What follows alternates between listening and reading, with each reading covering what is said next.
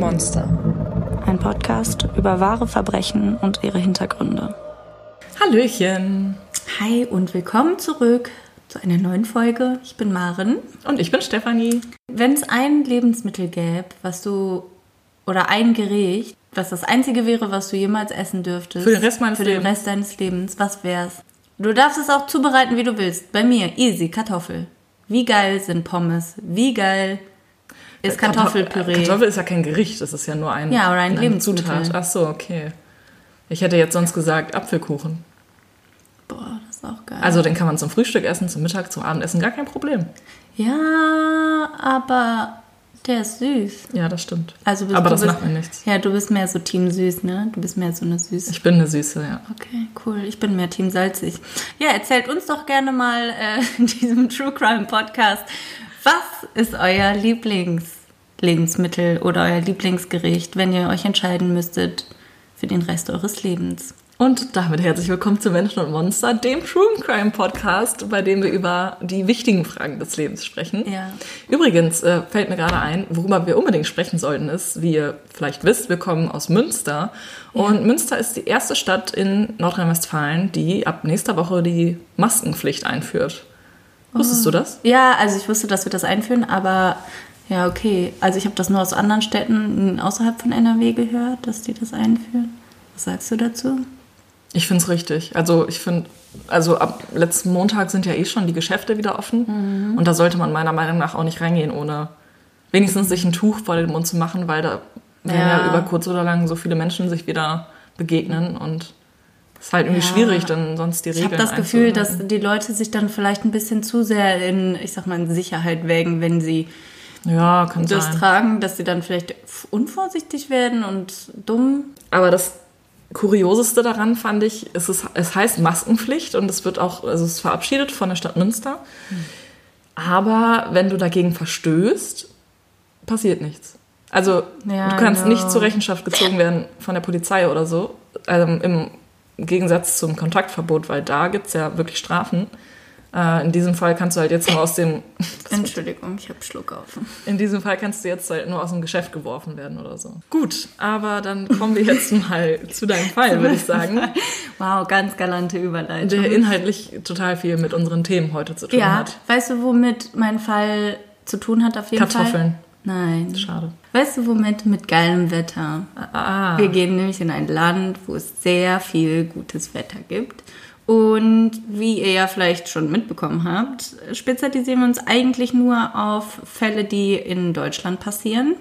Einfach auch schon alleine, weil ja jedes Land irgendwie sein eigenes Rechtssystem hat und wir uns da einheitlich und irgendwie ja einfacher auch nur auf ein Rechtssystem einigen wollen. Und ich glaube, da spreche ich für uns beide, wenn ich sage, dass uns die, die, die Fälle, die hier vor Ort passieren, eher berühren als die, die so weit weg sind, weil die gefühlt fiktiver wirken als. ja, ich weiß, was du meinst. Es ist dieses ganz bescheuerte äh, fünf Tote, davon zwei Deutsche. Ja, genau. Und sofort denkt man sich, oh krass, das hätte mir auch passieren können. Ja, Was total sau- abstrus ist eigentlich. Ja, sehr dämlich. Aber genau so einen Fall habe ich uns heute mitgebracht. Yay. Denn wir gehen zwar in ein anderes Land, besser gesagt auf einen anderen Kontinent, aber es geht um eine Deutsche und ihre Freundin. Denn für meinen Fall begeben wir uns ans andere Ende der Welt. Genauer gesagt nach Australien. Das Land, welches jährlich als Ziel für mehrere Millionen Backpacker aus der ganzen Welt gilt. Und das ist auch für mich ein Land, was für mich sehr lange Zeit, genauer gesagt 13 Monate, auch mein Zuhause war. Deswegen spüre ich zu diesem Fall und auch zu den Opfern eine ganz besondere ja, Verbundenheit, weil ich mir, als ich den Fall erstens bemerkt habe, war ich selber noch in Australien und ähm, habe da eine so eine Show, 60 Minutes Australia heißt das. Da geht es immer so um Krimi-Sachen, die in Australien halt stattfinden. Und aber halt wahre, so True Crime-Sachen auf jeden Fall. Und ähm, da sprechen die halt eine Stunde lang mit Opfern von so einem Verbrechen.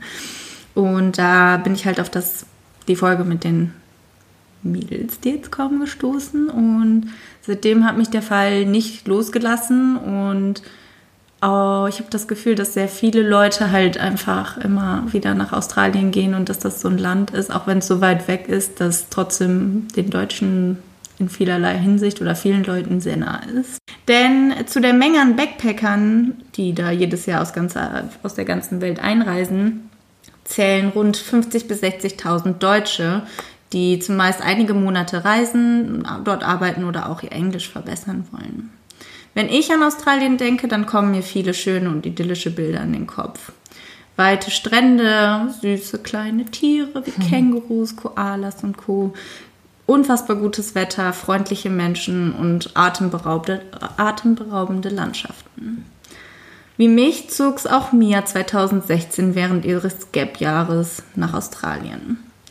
Sie ist Deutsche und hat halt ihr Studium hier, ihr Bachelorstudium beendet und wollte dann erstmal zwischen dem Master und Bachelor ein bisschen reisen gehen. Ihre Reise sollte allerdings weniger fröhlich und schön verlaufen als bei den meisten anderen Backpackern. In der südaustralischen Stadt Adelaide lernt Mia die brasilianische Backpackerin Juliana kennen. Juliana ist ebenso wie Mia 23 Jahre alt und beendet zum damaligen Zeitpunkt ihre Krankenschwesternausbildung, was in Australien ein Studium ist und ist da noch quasi in den letzten Zügen. Dazu wäre zu sagen, ähm, ich habe die Namen geändert, weil das echt ein scheußliches Ding ist und ich mir halt zum Schutz der Opfer und auch des Täters gedacht habe, okay. Für beide war es die erste Reise komplett alleine. Sie erwarteten, dass sie aufgrund der Dichte an Backpackern sowieso niemals alleine sein würden und stets sicher sind. Als die beiden jungen Frauen sich kennenlernen, verstehen sie sich auf Anhieb gut und stellen fest, dass sie beide die gleichen Pläne haben. Sie wollen die Great Ocean Road bereisen. Das ist eine an der Küste gelegene Strecke zwischen Adelaide und Melbourne und ja, da wollen sie halt gucken. Da gibt es verschiedene Punkte und das ist halt ein richtig beliebtes Ziel für Backpacker, da hinzureisen. Dauert meistens vielleicht so ein langes Wochenende. Ja, das Problem bei dem ganzen Plan ist, dass keiner von beiden ein Auto besitzt und sie somit nicht so richtig wissen, wie sie von A nach B kommen sollen und gleichzeitig alles sehen möchten. Wie so viele Backpacker entscheiden sich die beiden dann jedoch auf Gumtree nach einer Mitfahrgelegenheit zu suchen. Gumtree zur Erklärung ist sowas wie, ich würde sagen, ja, eine shabby Version von eBay Kleinanzeigen, wo du halt auch so, also da inseriert halt jeder seine Jobs und da kannst du Sachen kaufen wie bei also eBay wie Craigslist, oder? Ja, wahrscheinlich sowas wie Craigslist, schätze mhm. ich mal. Ja. Dort suchen sie auf jeden Fall nach einem Angebot und einer Mitfahrgelegenheit und bekommen direkt ein Angebot von dem Australier Robert Miller, der anbietet, die zwei jungen Frauen mitzunehmen. Komisch kommt ihnen dabei erstmal nichts vor und auch ein ungutes Gefühl macht sich zunächst nicht breit. Allein die Freude über das bevorstehende Abenteuer bleibt zurück. Das Einzige, was die Mädchen berichten, ist, dass es der Typ scheinbar sehr eilig hatte, die Reise zu starten. Er hat immer wieder gefragt, ja, äh, wann geht's denn los? Also können wir jetzt bald los? Und da haben sie sich jetzt aber erstmal nicht viel bei gedacht, weil sie kennen ihn ja eigentlich auch nicht. Am Dienstag, den 9. Februar 2016, ist es dann soweit. Die beiden Backpackerinnen werden von dem 59-jährigen Robert Miller am vereinbarten Strafpunkt abgeholt. Den Mädchen fällt sofort auf, dass der Mann wesentlich älter aussieht, als sie erwartet haben. Sie stören dich jedoch nicht weiter daran, denn warum auch? Ich meine, kann ja jeder aussehen, wie er will. Ne? Aber ja, sie haben auf jeden Fall von den vorherigen Gesprächen ein bisschen was anderes erwartet und sind jetzt ein bisschen ja, erstaunt, sagen wir es mal so.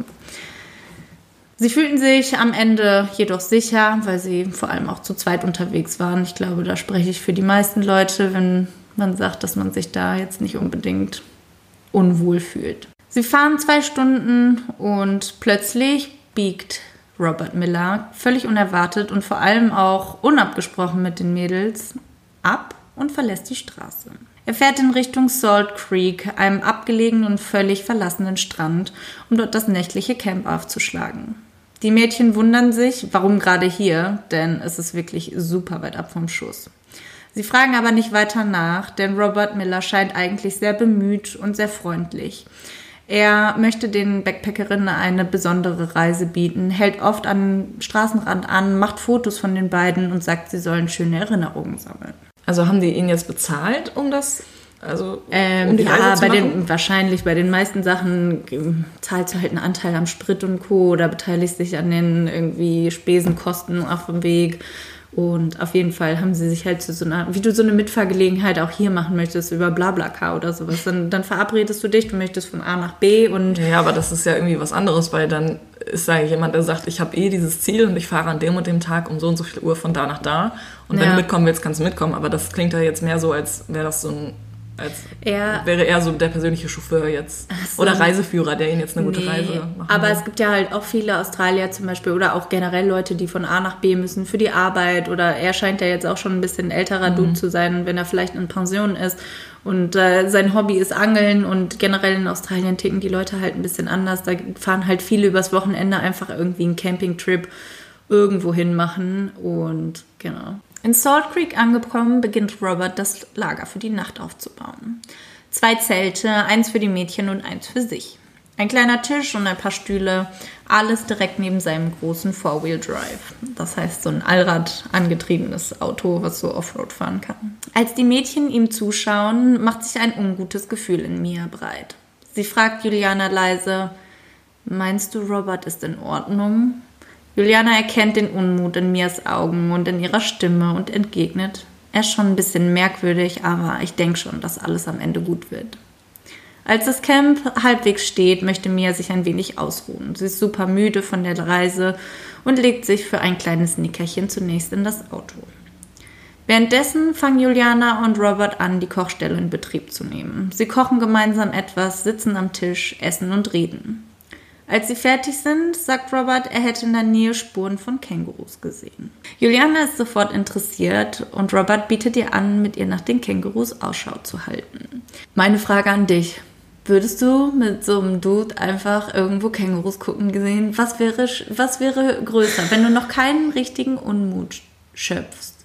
So richtig. Also findest du ihn vielleicht ein bisschen weird, aber so richtig Angst oder Panik hast du jetzt nicht. Ja, ich meine, die kannten Und wir auf ja der anderen Seite sind Kängurus. Ja, eben. Aber es kommt halt ein bisschen drauf an, was für Kängurus, weil diese krass bemuskelten Kängurus, denen würde ich nicht im Grün begegnen wollen. Im Grünen?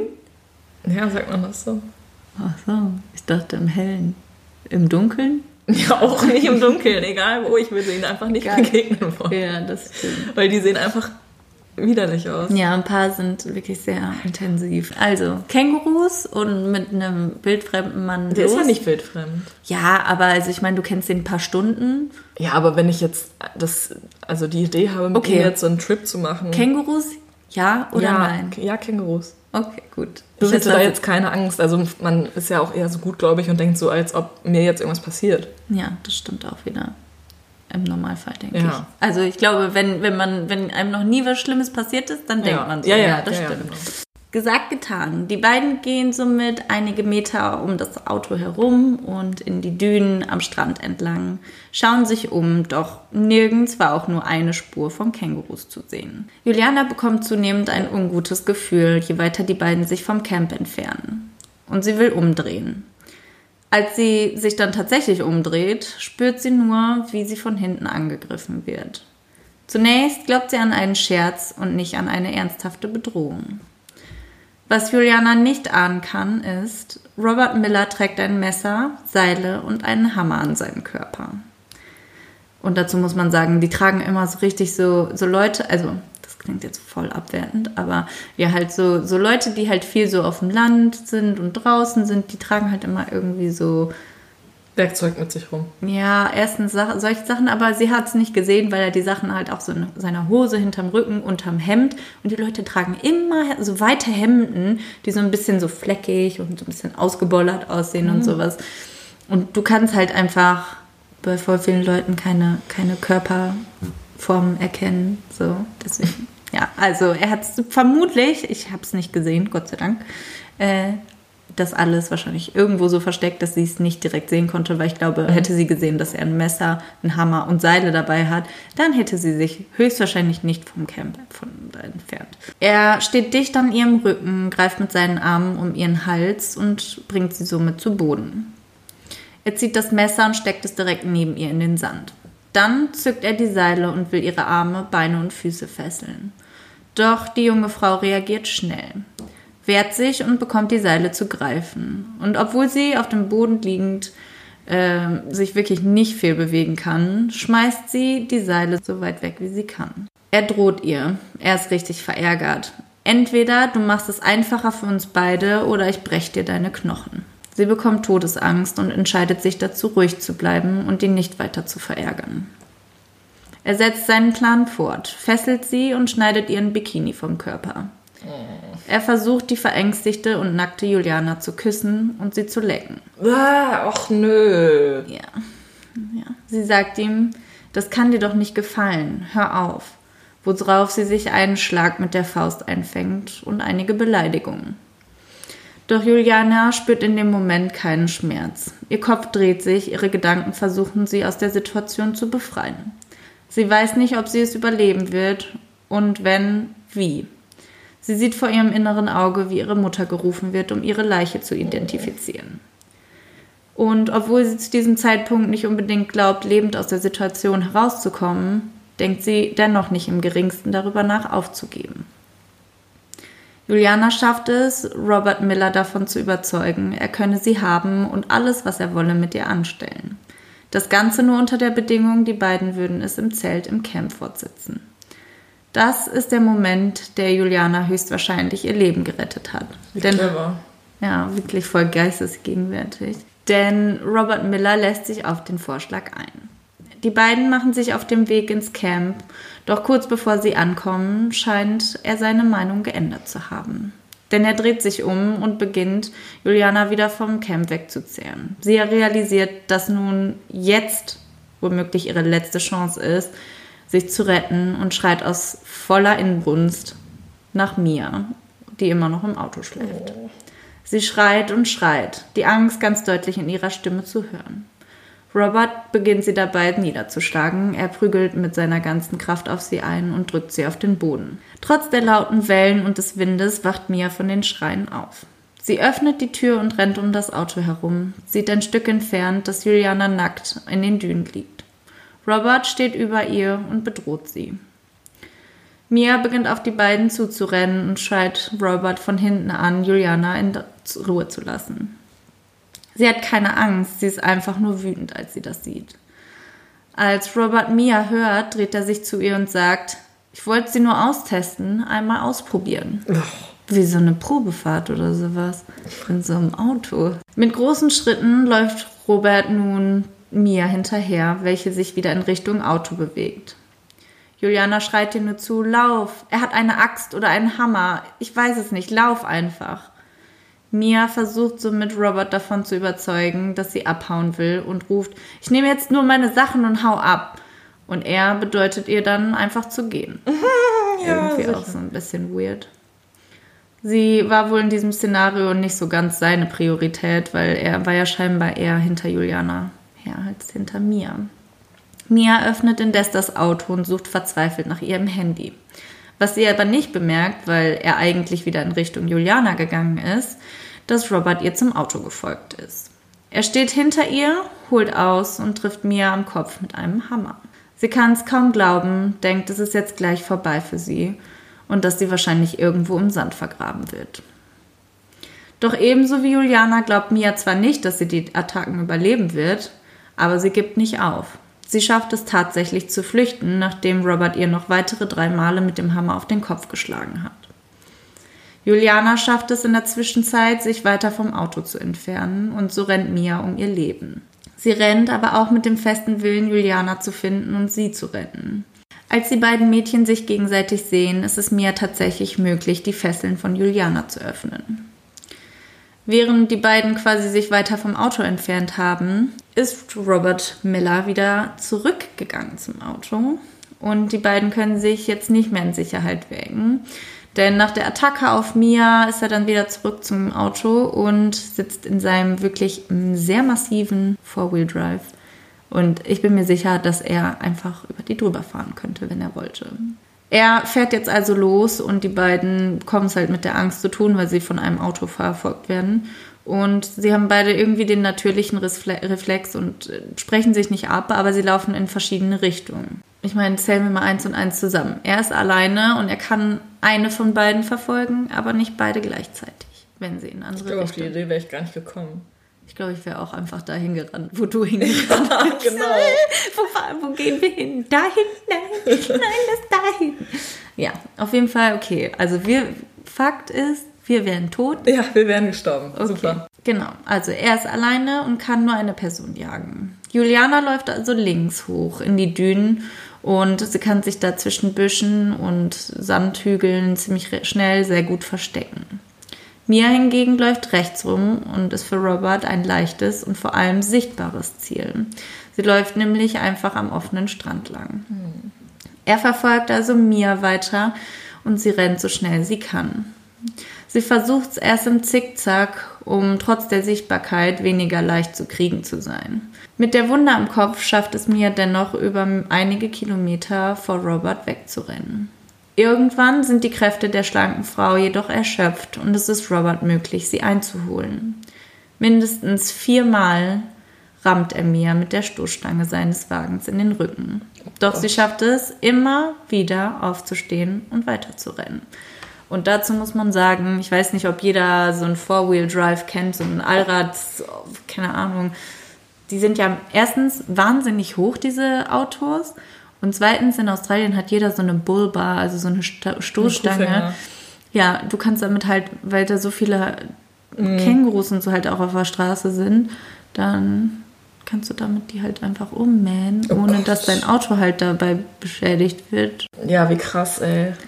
Das arme Mädel, also wie, äh, wie schaffst du es körperlich, erstens, wenn du dreimal mit einem Hammer auf den Kopf geschlagen wirst Viermal. Oder weil, viermal. Ja, ja. und dann mehrere Kilometer um dein Leben rennst? Vor allem durch den Sand. Alter. Ich kann und dann ja- noch vom Auto mehrmals erfasst wirst quasi. Ja, aber ich glaube, das sind halt da auch schon wieder so unnatürliche Kräfte. Ja, also, ja. Ich meine, wenn Muss sie stehen bleibt, dann ist sie halt sowieso tot. Ja, aber wie krank einfach. Oh mein Gott, diese Vorstellung. Ja. Als Mia dann aber selbst merkt, dass sie immer schwächer wird, ist sie noch immer fest entschlossen. Heute ist nicht der Tag, an dem ich sterbe. Und ich sterbe erst recht nicht hier. Sie entscheidet sich für das einzig Logische in ihrem Kopf. Sie dreht sich um. Ihr Gesicht ist nun nicht mehr vom Auto und von Robert entfernt, sondern sie sieht ihn durch die Windschutzscheibe direkt an. Als er direkt auf sie zufährt, springt und klettert sie mit ihrer letzten Kraft über seine Stoßstange und über die Motorhaube auf seine Windschutzscheibe bis hin auf den Korb auf seinem Dach. Das ist so krass. Also es ist so klug einfach. Sauklug. Ich frage mich, wie sie auf diese Idee... Also es ist wirklich... Also das ist so mutig von ihr. Ja, ich weiß. Sie ist generell ein sehr, sehr mutiger Mensch und hat sowohl sich als auch ihre Freundin Juliana nicht in einer Sekunde, auch nur in einem Augenblick dran gedacht, aufzugeben und irgendwen zurückzulassen. So, jetzt ist sie also auf dem Dach in diesem Korb und ja, da sind halt immer so Sachen, wo du halt so Sachen reinpacken kannst und festschnüren kannst, sind halt so so kleine Körbe halt auf dem, also über das ganze Autodach. Also ganz gut zum Festhalten. Also sehr gut zum Festhalten. Das ist wie halt wie ein großes, dickes und sehr stabiles Gitter. Dann, als sie oben drauf ist auf seinem Dach, stoppt Robert, steigt aus und schreit sie an. Er kocht vor Wut und befiehlt ihr runterzukommen. Sie denkt natürlich nicht im Traum ran, da runter zu klettern, warum auch. Ähm, er versucht dann auch hin, dann immer wieder sie mit dem Hammer zu erwischen und versucht irgendwie hochzuklettern, schafft es aber nicht. Scheinbar ist er nicht so sportlich aktiv, keine Ahnung. Sie ist jetzt also in der Position der, ich sag mal, stärkeren, äh, sie ist der stärkere Part in diesem Teil jetzt gerade, denn sie hat die Möglichkeit, ihm immer wieder gegen den Kopf, gegen seine Arme und auch gegen seine Hände zu treten. Doch während sie immer wieder weiterkämpft, merkt sie das erste Mal, dass das Blut aus den Wunden am Kopf förmlich zu rennen scheint. Sie beschreibt es wie eine Art Blutregen. Sie sieht also auch ganz schlecht, weil das Blut ihr einfach übers Gesicht läuft. Und als ihm klar wird, dass er in diesem Stillstand gerade sie nicht vom Dach bekommen wird, ist er echt super sauer, steigt wieder ein und fährt einfach los wie ein Verrückter.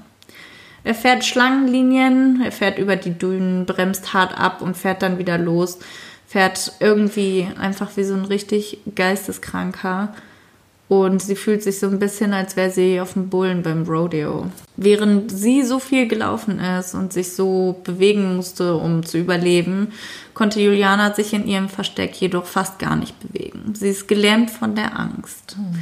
Und sie sitzt noch immer da, wo sie sich das erste Mal versteckt hat, bis sie plötzlich bemerkt, dass sein Auto in der Nähe ist. Sie schaut ganz genau hin, um auch zu überprüfen, dass es nicht das Auto von Robert Miller ist. Und als sie dann erkennt, dass er es nicht ist. Ach so, ein fremdes Auto. Genau, mhm. ergreift sie die Chance. Weil ich meine, ich habe ja vorhin schon gesagt, das ist sehr, sehr verlassen. Also, dass du da jemandem begegnest, ist schon ein Wunder. Sie ergreift also die Chance und beginnt zu rennen. Sie winkt und ruft nach Hilfe. Die jungen Männer, die in dem Auto sitzen, sind Angler, die in der Gegend halt Fische fangen wollten. Und dann rennt ihnen diese nackte und völlig verängstigte junge Frau vors Auto. Und sie sind erstmal ein bisschen geschockt und überlegen, was ist passiert. Mhm. Sollen wir die ins Auto lassen oder nicht? Weil im Prinzip mhm. könnte, könnte es auch eine Falle sein. Aber sie entscheiden sich dann relativ schnell, sie ins Auto aufzunehmen. Und nachdem sie grob erzählt hat, was los ist, rufen sie die Polizei. Sie sagen, dass sie eine nackte junge Frau am Strand aufgefunden haben und sie vermuten, dass sie vergewaltigt wurde. Das ist ja auch irgendwie so ein bisschen wahrscheinlich das Erste, was du denkst, wenn mhm. du jemanden nackt irgendwo auffindest, der komplett verstreut ist im Kopf. Obwohl die jungen Männer Juliana schnell zum nächsten Ausgang des Strandes bringen wollen, wehrt sie sich und erklärt, dass sie ihre Freundin retten muss. Die Männer stimmen zu und suchen nach der jungen deutschen Backpackerin. Etwas entfernt von der Gruppe hält Miller erneut an und ist sichtlich genervt. Er sagt Mia, sie solle endlich vom Dach runterkommen. Es wäre langsam ein wenig lächerlich. Was? Ja. Oh, ich möchte den Kerl einfach nur. Ja. Sie oh. ist daraufhin genauso verwirrt und schreit, warum lächerlich? Wie sollte ich dir vertrauen und runterkommen, wo, wobei du doch gerade noch versucht hast, mich zu töten? Und das Einzige, was ihr dann einfällt, wie sie vielleicht noch irgendwie glimpflicher aus der Situation rauskommt, ist, wenn sie ihn überzeugen kann, seine Waffen wegzuwerfen. Also sagt sie, wirf deine Waffen weg und ich überleg's mir, ob ich runterkomme. Denn scheinbar ist das das, was er unbedingt möchte. Und sie stellt halt ihre Bedingungen. Verwunderlicherweise kommt er dem Wunsch sogar nach, wirft seine, sein Messer und seine zwei Hammer weg. Er hat sogar mhm. das ist ein Doppelhammer. Ähm, er reicht sogar wahrscheinlich, ich weiß nicht, ob man das Empathie nennen kann, weil er sieht, wie halt das Blut aus der Wunde in ihrem Kopf wirklich unerbittlich rausfließt, reicht er ihre Cappy und will quasi damit sagen, hier, bitteschön, das soll ein wie bisschen die, ja, das soll ein bisschen die Blutung stillen. Mia, also als er dann die, die Waffe weggeworfen hat und ihr die Cap gereicht hat, klettert sie dann tatsächlich runter und setzt sich zu ihm auf den Beifahrersitz. Die beiden rasen also gemeinsam im Auto an einer anderen Gruppe Angler vorbei. Einer der umstehenden Männer bemerkt das blutverschmierte Mädchen auf dem Beifahrersitz, trotz der Geschwindigkeit, die die beiden drauf haben. Und obwohl beide da drin sitzen und vorbeirasen und man bei so einem blutverschmierten Mädchen auch vielleicht selber mit der Angst zu tun bekommt, entscheiden die Männer sich dann, das fast leblose Mädchen verfolgen zu wollen und ihr zu helfen.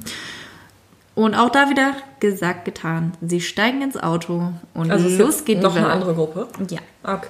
Sie verfolgen den mit ihrem eigenen Wagen auch ein Four-Wheel-Drive übers, über den Sand halt irgendwie auch schon, selbst mit dem Four-Wheel-Drive, sehr crazy. Ähm, und sie versuchen ihn dann halt irgendwann mit, als sie dann auf die anderen Angler treffen, wo auch mhm. Juliana mhm. im Auto sitzt, versuchen sie dann äh, Robert Miller mit seinem Auto an einer Düne einzukesseln. Die Autos kommen zum Stehen. Mia realisiert, was passiert, öffnet die Tür und bewegt sich in Richtung der Angler. Robert ruft nach ihr. Mia, komm, steig wieder ein.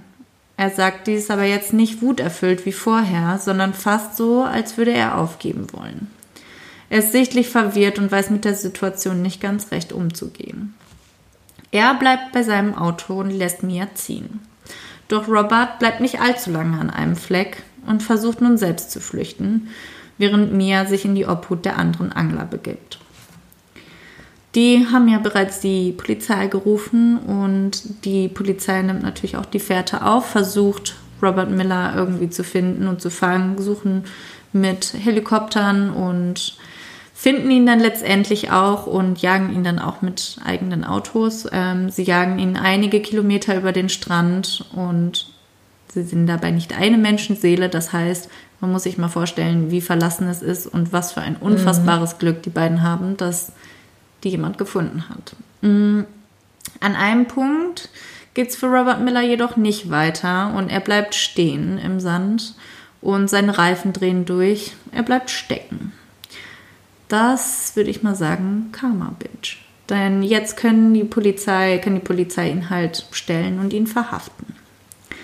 Die beiden Mädchen werden dann auch mit einem Helikopter ins nächste Krankenhaus gebracht. Ja, während des Fluges wird Mia immer wieder bewusstlos und es sieht relativ schlecht aus für sie. Ich meine, sie hat viel Blut verloren, sie ist sehr geschwächt und hat halt gerade einfach wirklich stundenlang um ihr Leben gekämpft.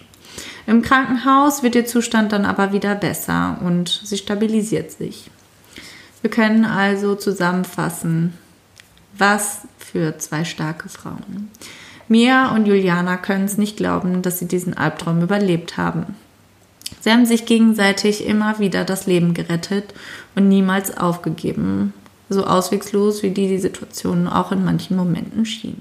Während die beiden sich dann von allem irgendwie versuchen, so ein bisschen zu erholen, geht natürlich die gesamte Geschichte um die Welt. Vor allem aber in Australien natürlich und für die Menge an Backpackern ist das natürlich ein sehr erschütterndes Ding. Und eine Frau, der läuft es bei den Nachrichten besonders kalt den Rücken herunter. Denn als sie die ganzen Aufnahmen sieht, erkennt sie das Auto und erinnert sich an den Salt Creek. Es ist seine Ex-Freundin Simone Cheap. Sie weiß um frühere Pläne von Robert Miller nach Salt Creek zu fahren und dort zu campen und sie kennt auch seine gewalttätige Seite. Sie sagt später, sie hat keine Zweifel daran gehabt, dass er die beiden Mädchen umgebracht hätte, wären die anderen Angler nicht gewesen. Nach der Festnahme von Robert Miller durchsucht die Polizei das Haus von ihm. Dabei findet, finden sie unzählige Fotos und Videos, Material von sadistischen Pornosachen und all das soll ihn auch während seines Prozesses belasten. Und auch seine Freundin oder Ex-Freundin Simone wird während der Verhandlung als Zeugin geladen. Denn sie sagt gegen ihn aus und kann das auch beweisen, weil sie mehrfach im Krankenhaus war, ähm, dass er sie halt körperlich misshandelt hat und sie vergewaltigt hat. Auch 2014 wurde Robert Miller bereits schuldig gesprochen, denn er hat zwei Backpackerinnen sehr unsittlich angegriffen. Mhm. Was genau da war, konnte ich leider nicht rausfinden, aber ich meine, man kann sich dann ja jetzt ungefähr vorstellen, in welchem Rahmen sich das befunden hat. Auch weitere zwölf Backpackerinnen hat er zuvor auf diesen Trip quasi eingeladen und dahin gelockt und denen gesagt, er kann sie quasi fahren. Diese konnten ihm aber quasi entkommen, weil sie am Ende doch nicht mit ihm gefahren sind. Und ein weiteres sehr ungutes Gefühl kommt bei vielen Leuten der Umgebung auf, denn sie erinnern sich an ein Detail, als der Robert Miller bereits 2015 im Sommer mit einer jungen blonden Frau in der Nähe von Salt Creek gesehen wurde, an einer Tankstelle. Und das war kurz vorm Wochenende und die beiden haben da halt noch ein paar Sachen eingekauft für den Trip. Und ähm, die Leute da in der Umgebung haben halt auch gesagt, dass das vermutlich eine Backpackerin war. Sie sah jetzt nicht so aus, als wäre sie aus der Gegend. Ähm, und als er dann zwei Tage später auf dem Rückweg war und da wieder tankt und das Auto wieder quasi mit allem auffüllt, ist die Frau nicht mehr dabei. Er ist also alleine und von der jungen Frau fehlt jede Spur. Da man aber auch nicht weiß, wer sie ist und was ist und dieses Gebiet so weitläufig ist und man ihm nichts nachweisen kann, stellt sich der ganze Fall sehr schwierig dar. Die Polizei vermutet allerdings, dass jetzt nach dem Vorfall, der sich jetzt vorher schon zugetragen hat, dass diese Frau wahrscheinlich weniger Glück hatte und irgendwo in Salt Creek begraben liegt. Hm. Eine Jury befindet Robert Miller dann in sechs Anklagepunkten für schuldig. Darunter fällt zum Beispiel das unsittliche Verhalten, Kidnapping und der Vorwurf, dass er billigend in Kauf genommen hat, dass seine Taten das Leben der Mädchen auslöschen kann. Ja, kann man wurde, so sagen. Ja.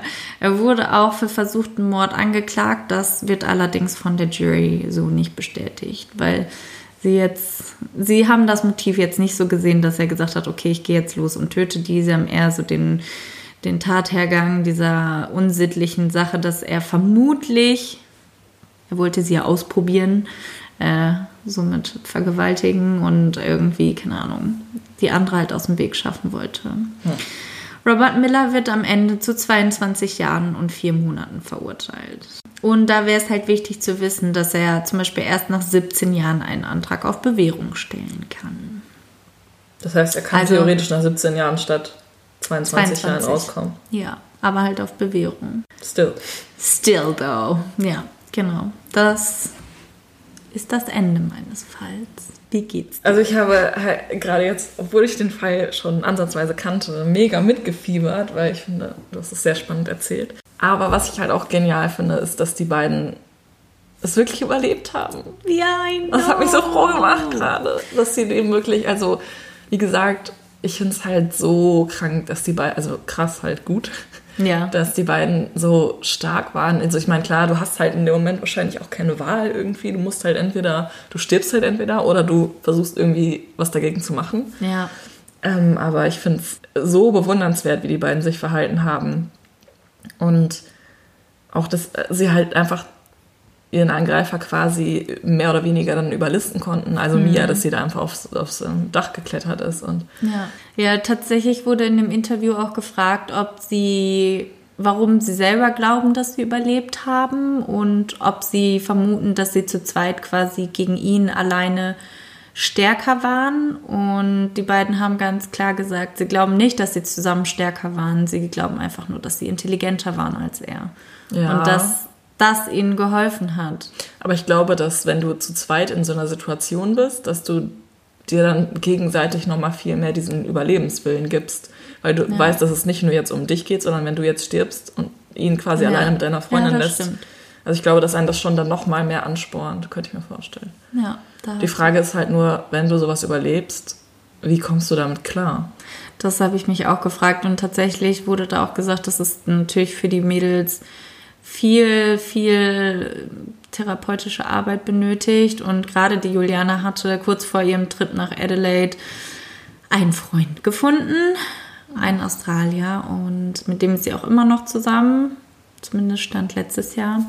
Und ja, mit dem, ja, mit dem teilt sie quasi ihre Erfahrungen und mit dem versucht sie das Ganze aufzuarbeiten. Und er sagt halt auch, dass er es sehr unfair findet, dass ihr die Chance auf ein normales Leben einfach von jemandem weggenommen wurde. Ja. Und ich weiß nicht, ich stelle mir auch manchmal die Frage, wenn dir sowas Schlimmes widerfährt, ist das so viel besser am Leben zu sein, ja. als am Ende vielleicht. Ja, es gibt, also das ist ja, natürlich eine traurige Frage, aber. Das ist auf jeden Fall.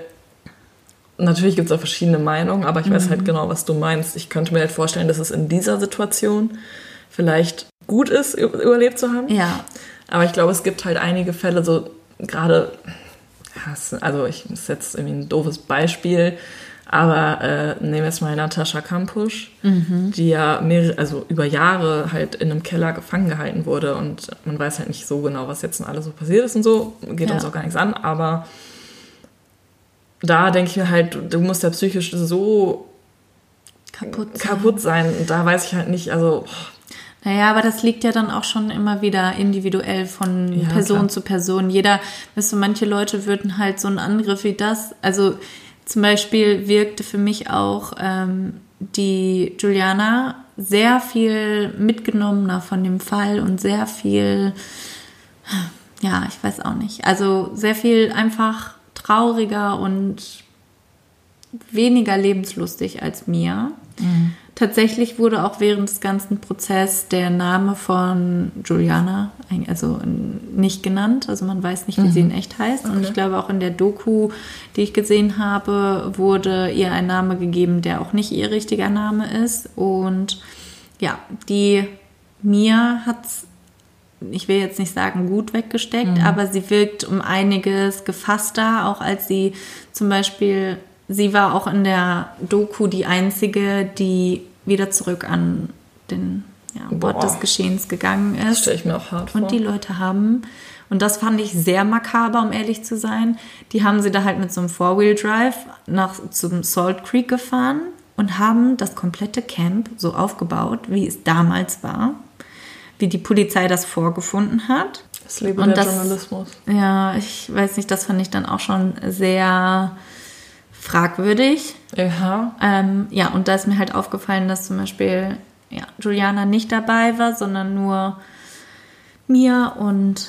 ich finde, das sagt schon einiges aus. Und das tut mir eigentlich auch echt äh, fast ein bisschen weh, das zu sehen.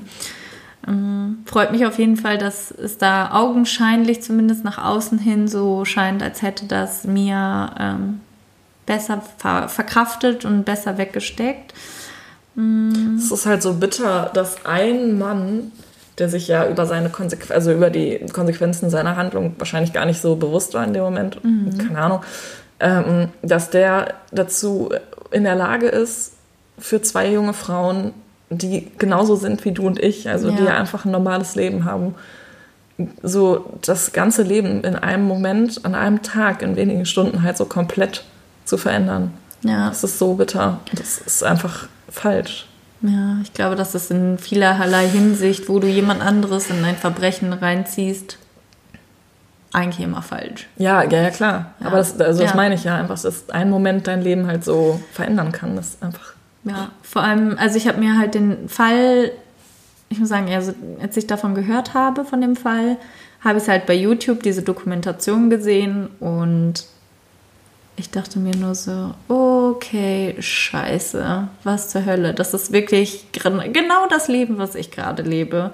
Ich könnte das genauso sehen und genauso sein wie diese Mädels. Und ich finde die Tatsache, dass die beiden zu zweit waren und dass denen dann trotzdem sowas passiert ist, so viel beunruhigender noch. Und ja, ich weiß nicht, es hat mich auf jeden Fall sehr nachdenklich gestimmt. Und auf diesen Tatsachen oder zumindest nicht auf den Tatsachen selber, aber es gibt einen Horrorfilm, der heißt Wolf Creek. Hä, aber beruht der nicht auf ähm, der Alaska-Sache? Ah, Ivan Millard. ah, ah. Ja, ist, ich glaube, es ist so ein bisschen so, ein, so eine Kreuzung aus verschiedenen australischen Backpacker-Killern. ja da gibt es ja einige. Meine Frage an dich jetzt. Ich meine, die beiden Mädels haben so krass ums Überleben gekämpft. Stell dir vor, es wären du und ich. Hättest du gekämpft oder hättest du aufgegeben? Boah, das kann man, glaube ich, echt nicht sagen, wenn Ja, man ich nicht in der. Situation ist. Aber ja, ich weiß. Also ich würde jetzt erstmal, wenn ich das so höre, würde ich mir denken, boah, die beiden Mädels sind halt mega krass und Mhm. ich wäre wahrscheinlich selbst nie auf so eine Idee gekommen Ja. oder wäre halt so stark gewesen. Ähm, aber ich glaube, wenn du vielleicht in der Situation bist, dann machst du das automatisch. Ich glaube auch nicht, dass du dir dann in dem Moment dessen bewusst bist, was es jetzt gerade für eine fatale Situation ist. Ich glaube, im Mhm. Endeffekt merkst du, okay, ich hätte da jetzt wirklich sterben können, also danach. Ja. Aber ich glaube, in dem Moment bist du einfach so auf Autopilot, dass du einfach machst Ja. und Die haben halt auch viel beschrieben, dass sie ähm, gar keinen Schmerz gespürt haben, weil so viel Adrenalin durch deren Körper gepumpt wurde, dass sie gar nicht realisieren konnten und fast wie in so einem Rausch wo, ja, ich glaube, da kommen vielleicht auch einfach so diese kompletten nackten Überlebensinstinkte Ja. raus, die du sonst nie brauchst und nie siehst. Was vermutest du? Bist du da auf der Seite der Vermutungen der Polizei, was die junge blonde Frau an der Seite von Robert Miller angeht? Die ein Jahr vorher. schwer zu sagen.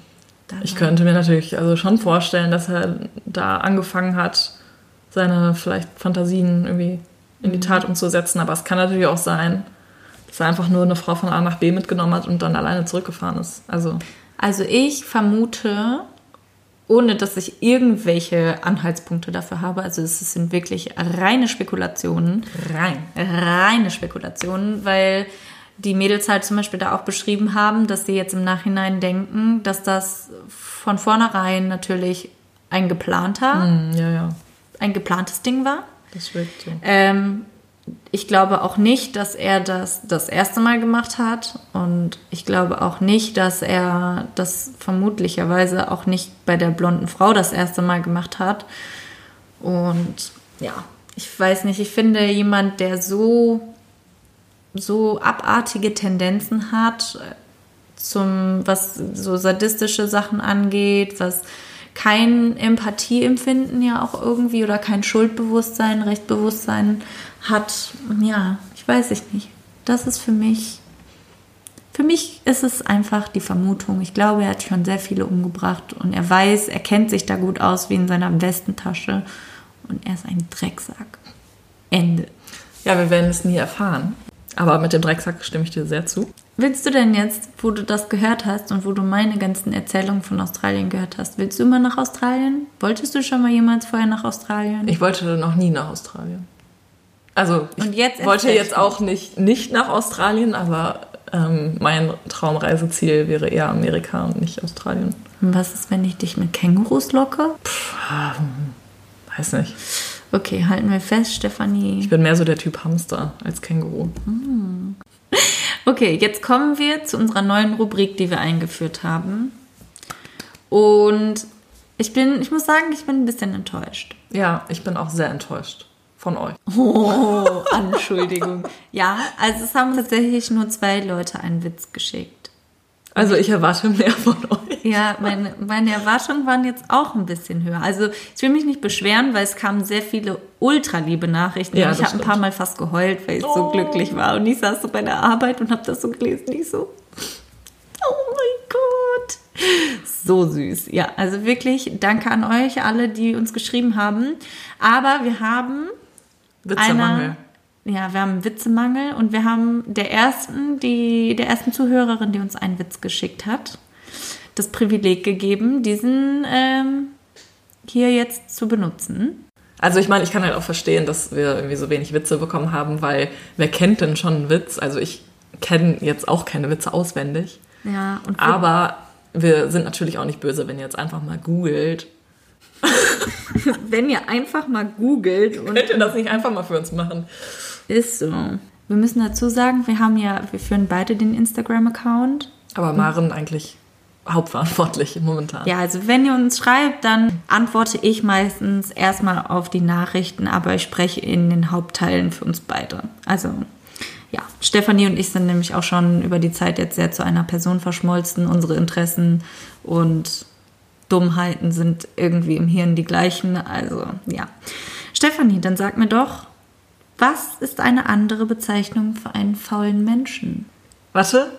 Es gab einen Skandal darüber. Es ist das Gammelfleisch. Oh, ich wusste es wirklich nicht mehr. Krass. Boah, mein Gehirn ist so löchrig. Ja, das ist schon sehr lustig, muss ich sagen. Also ich bin einfach ein Fan von diesem Humor. Ja, Flachwitze for the win. Wie gesagt, auch zum Abschluss nochmal eine Empfehlung. Folgt uns auf Instagram, schreibt uns Nachrichten, bringt uns zum Weinen. Egal ob gut oder böse. Ist Nein, egal. nicht böse, bitte. Ja, ist egal. Tränen sind Tränen. Maren, lass uns doch noch mal ganz kurz darüber sprechen, wo wir jetzt über Australien reden. Ähm, Nein. doch, du musst darüber reden. Ich zwinge dich, darüber zu sprechen.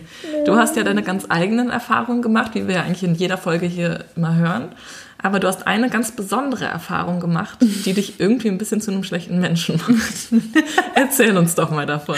Oh, Ich weiß gar nicht, worauf du ansprichst. Meinst du das eine Mal, als ich in Australien war und drei Tage von einem Ende zum anderen Ende in Australien fahren wollte und auf den letzten 200 Kilometern eine Kängurufamilie umgemäht habe mit meinem Auto? Genau das.